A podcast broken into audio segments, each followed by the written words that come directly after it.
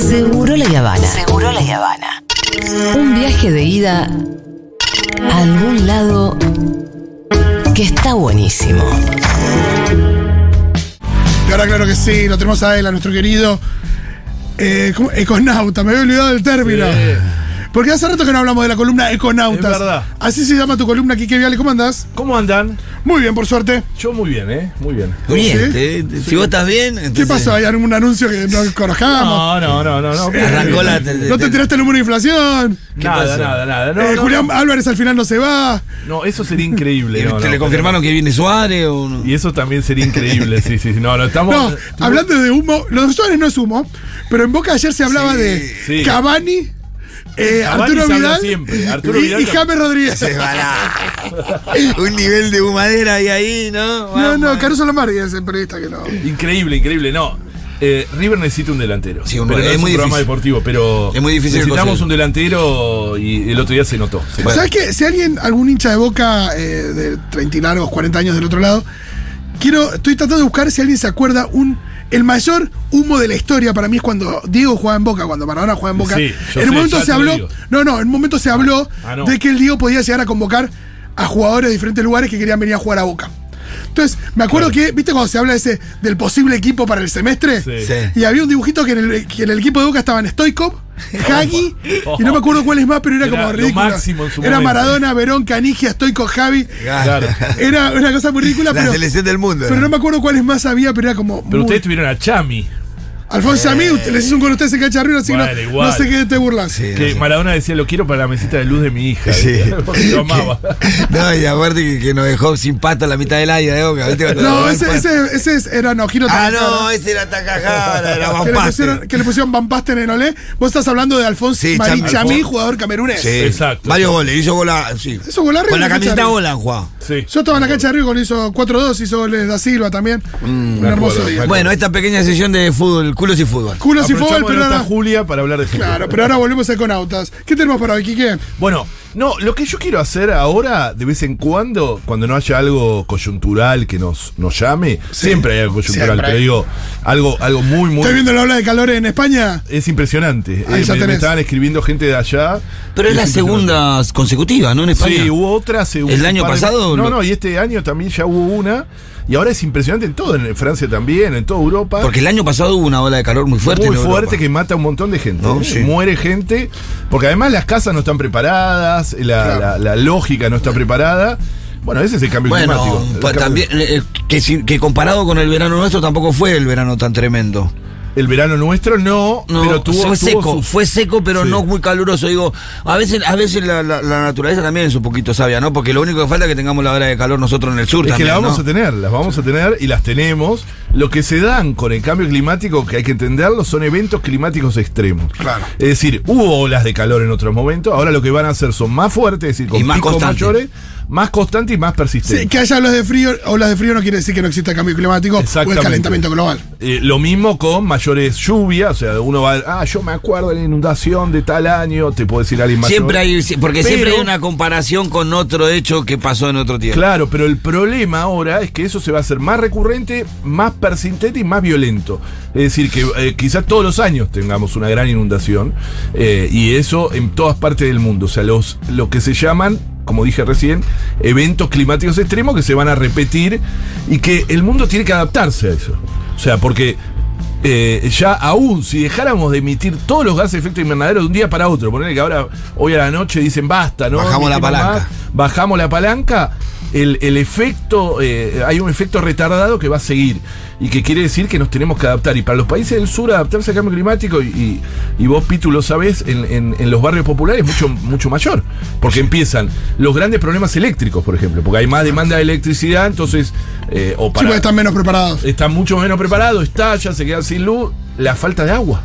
La falta de agua con eventos climáticos extremos es inaceptable. Sí, aún, aún estando bien económicamente, nosotros los mayores problemas en, en materia de electricidad lo tuvimos durante los gobiernos de, de Néstor y de Cristina. Claro. Porque era en donde los sectores populares se hicieron de muchísimos aires acondicionados. Claro, claro. No, y fue de la mano de la no inversión de las empresas Claro. por. eh, Porque decían que estaba retardada la tarifa. Sí, en el caso de las villas se, se cuatriplicó el consumo. Pero medido, se cuatriplicó el consumo por, por, por eso, por el acceso, por la mejora de, de- de los ingresos de los sectores populares, empezaron a aparecer muchísimos aires.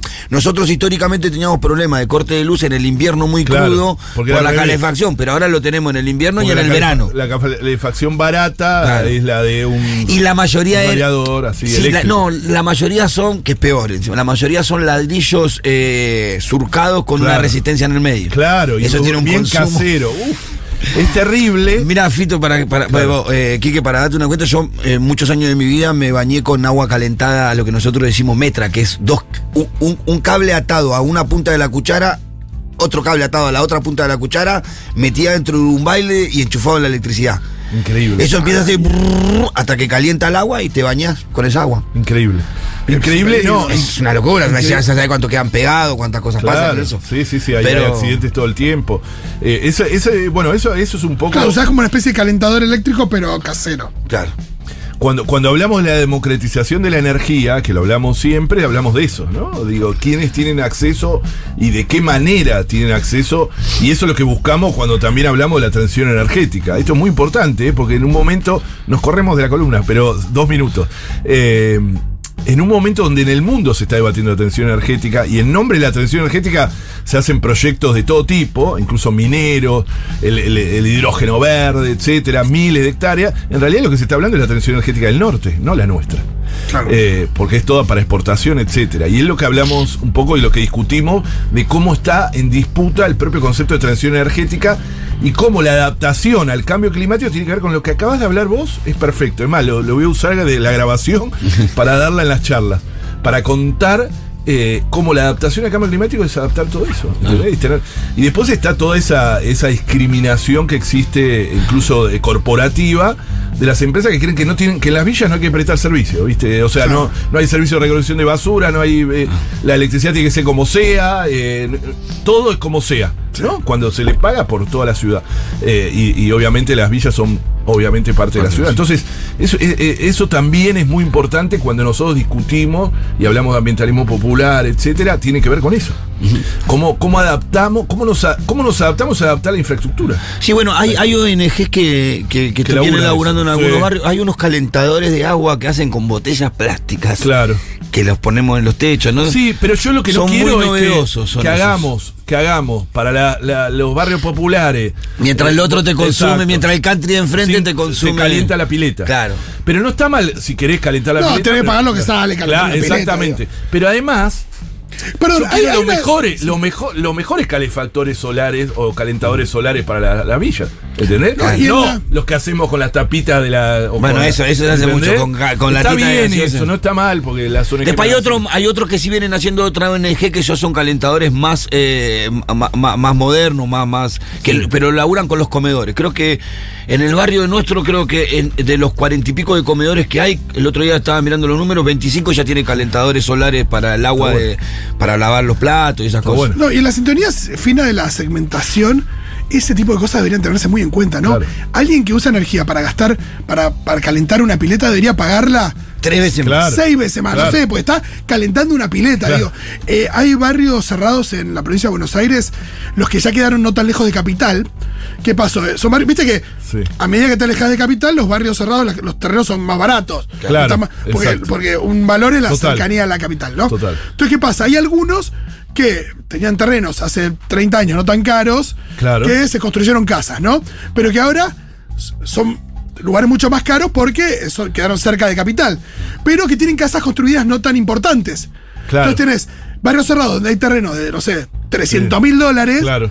pero con casas arriba de 100 mil. Claro. Entonces hay gente que compra la casa, La tira abajo y Claro. hace otra casa Sí, sí. y se hace una casa de un palo encima. Claro, claro. Digo, claro. eso es inmoral. Claro. Eh, digo, Es la lógica digo, que. debería haber un impuesto a eso. Pero vos sabés que en los barrios cerrados se cripta mucho. Se, se mina mucho criptomoneda. Mira. O sea, muchísimo. y, y, y cuánto están colgados? No, además de eso, pero hay. hay Por el hay- tema hay del, del gasto. No, son más sinvergüenza, una- loco, los una- tipos. un cuarto entero criptando, eh, minando Minando criptomonedas. Que eso, 24 horas. 24 horas, un gasto de energía total. 24 por subsidiada. 7. Claro. 24 por 7 está. esa Por eso, eh, digo, ese tipo de. Digo, justo lo que dije de derribar una, vivi- una vivienda que está perfecta para hacer una casa millonaria encima. Claro. eh, no, no es, no es energía, ¿no? Pero son gastos que tienen que ver No, con. sí, tiene gasto de energía la construcción Sí. de una casa. No, claro, pero digo, hay, hay gastos que son tan pero tan eh, onerosos o ostentosos que deberían tener, eh, que son Sí, tan de lujo impuesto. que deberían tener impuestos realmente altos. Bueno, es, es parte de la lógica de lo que nosotros llamamos el extractivismo urbano, que genera eso, ¿no? Barrio, bueno, la fotografía de Buenos Aires. Buenos Aires tiene un presupuesto, siempre lo decimos, similar a, por persona, similar a Madrid, ¿no? A Madrid o a capitales europeas. Y tiene casi el 10% de su población viviendo en, en- barrios populares. Sí. O sea, es una locura eso, una locura, una locura. Sí, bueno, tenemos en la ciudad. Sí. El otro día escuchaba, perdón, fuera de Sí, tema, no, sí, pero el sí. otro día, viste, que, que mandan el informe de educación, viste, y dice, bueno, no, los chicos no aprenden, ahora vamos a prohibir Sí. el, el lenguaje inclusivo. Claro. La gobernanza es 17, 17 años la, la ciudad. Si no aprenden los chicos, es un problema tuyo. claro. Hay que cambiar el, el jefe de gobierno, flaco. Pero lo mejor Pero te lo cuenta sí. como si fuera un problema no, ajeno. Vos gobernás, flaco. Pero eso lo hace con el blindaje que tiene que puede decir cualquier cosa. O sea, lo la ministra de la ciudad de Buenos Aires, Sí. que, go- que, que es ministra de la ciudad de Buenos Aires hace como 12 años, te dice que los chicos no aprenden, que la educación está mal en la ciudad de Buenos sea, Aires. pasaron Bueno, varias renuncie, señora. Dentro de su mandato pasaron varias generaciones de chicos. Ya. Renuncie, Porque- señora, si está mal esto. No, estamos hablando de cuántos son. 15 años casi. 15 años. Es una Uf. locura, una locura. No, y que en el, en el video que. eh, Viste que se hace el TikToker, eh, la Sí. reta. En el video que sube a las redes explicando de por qué hacen eso del lenguaje inclusivo.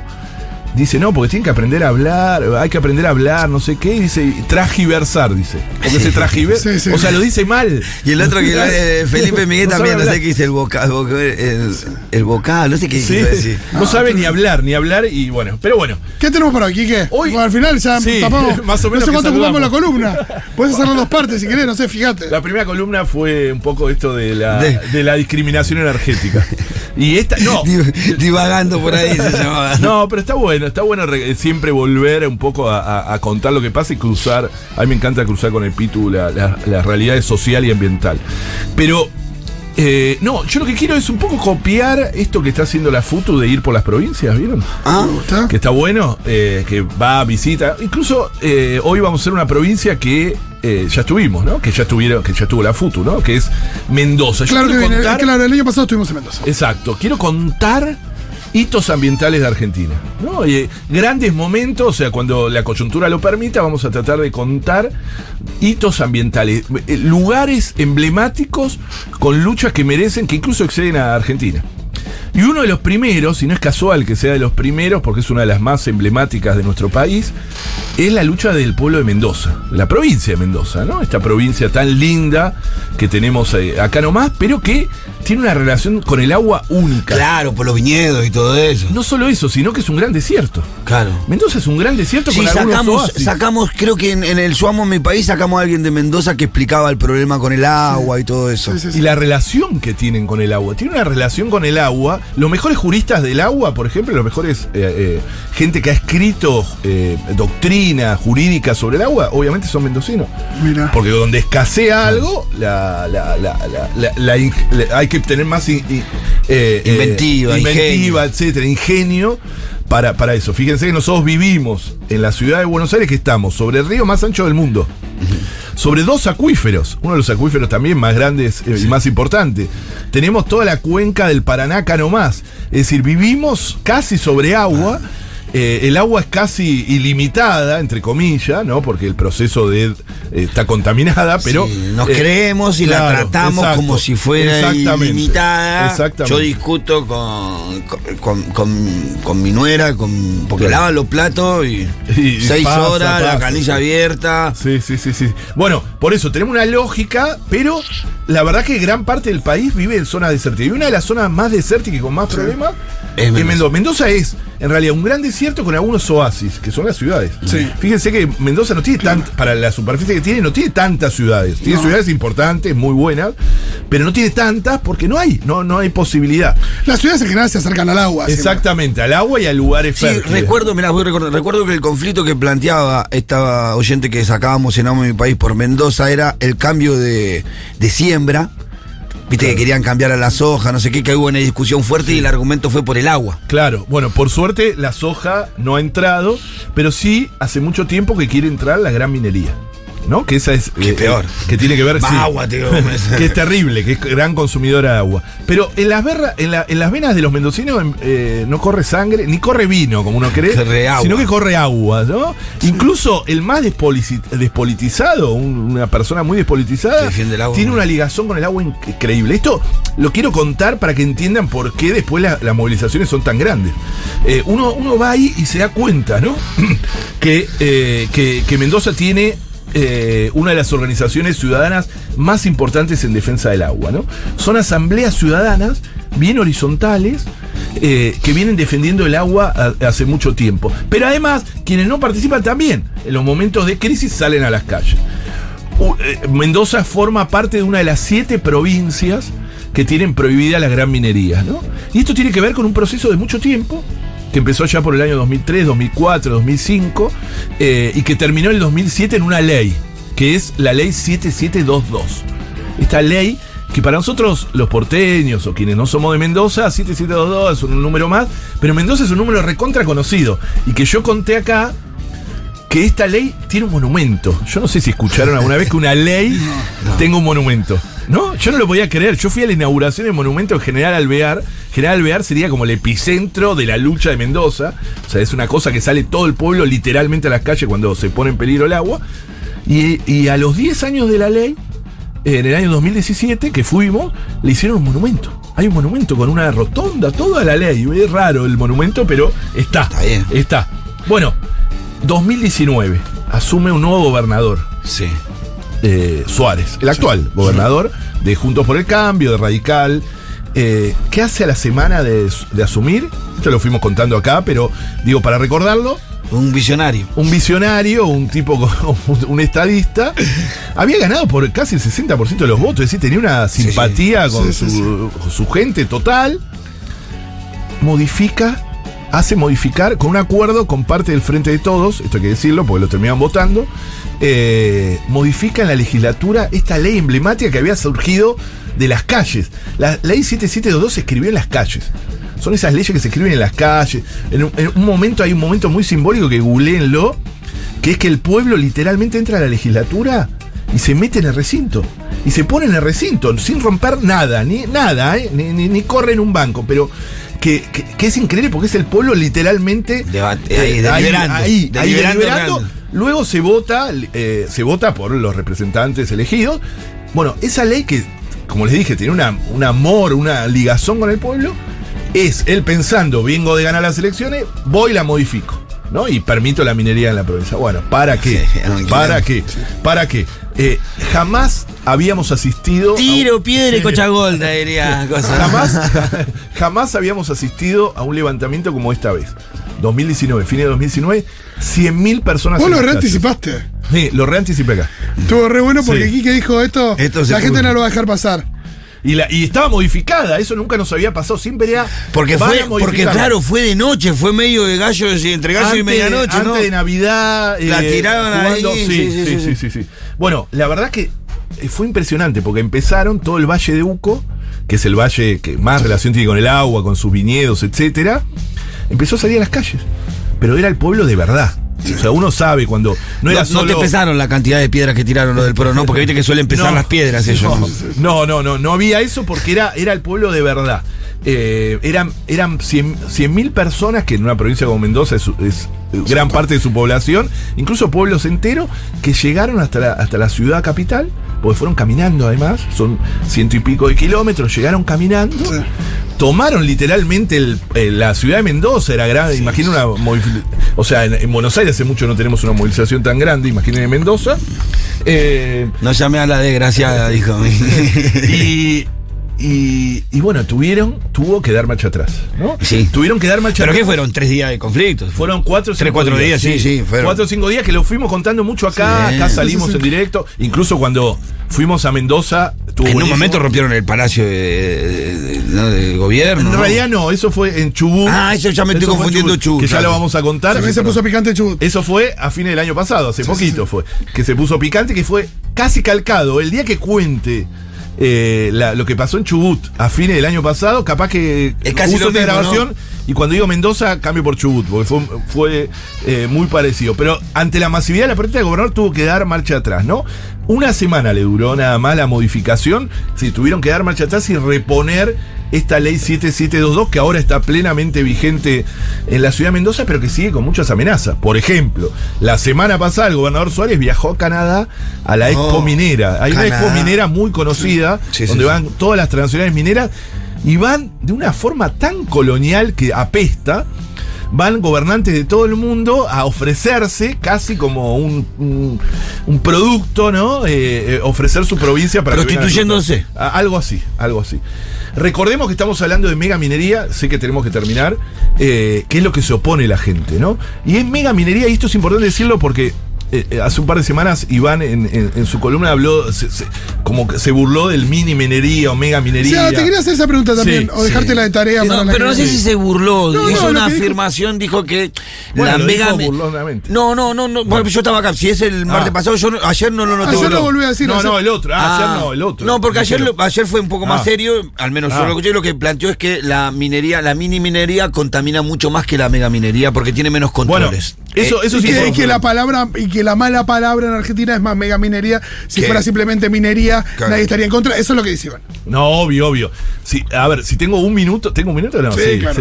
No, eh, esto es muy importante eso, eh, aclararlo. No hay posibilidad de Argentina de hacer minería artesanal, que, o lo que él llama mi- mini minería, como sí hay problemáticas de ese tipo en otras partes de América Latina. En Colombia, hay mucho, mucho, en Perú, eh, en, Colombia en parte de Brasil. No, hay, hay lo que se llama la minería artesanal en Bolivia también, eh, que tiene que ver con otro tipo, que tiene un nivel de Es contaminación por otros muy grande. minerales, pues son otros minerales. Otra lógica, son cooperativas que responden a uno mayor, hay mafias, es, es- es muy complejo eso, pero eso tiene que ver por cómo está dispuesto el mineral. En la cordillera de los Andes eso no es posible. Eso es muy importante decírselo, Iván, para que, para que se entienda, porque si no estamos, estamos comparando peras con No, manzanas. y, y por ahí, pero lo que- por ahí lo que. por- y él, ¿por y él qué? comparando una con otra, Sí. digo, esta que vos decís que es la más chica, que Sí. es la que no se practica acá. Sí. Pero por, lo que decís, por lo que decís, tampoco es que es. Digo, tiene menos control, debe ser un bardo también, ¿o no? No, es un bardo total y hay y mafias eso no quiere decir que la otra sea buena. Por eso, es lo no, no, no, no, nadie habla de eso.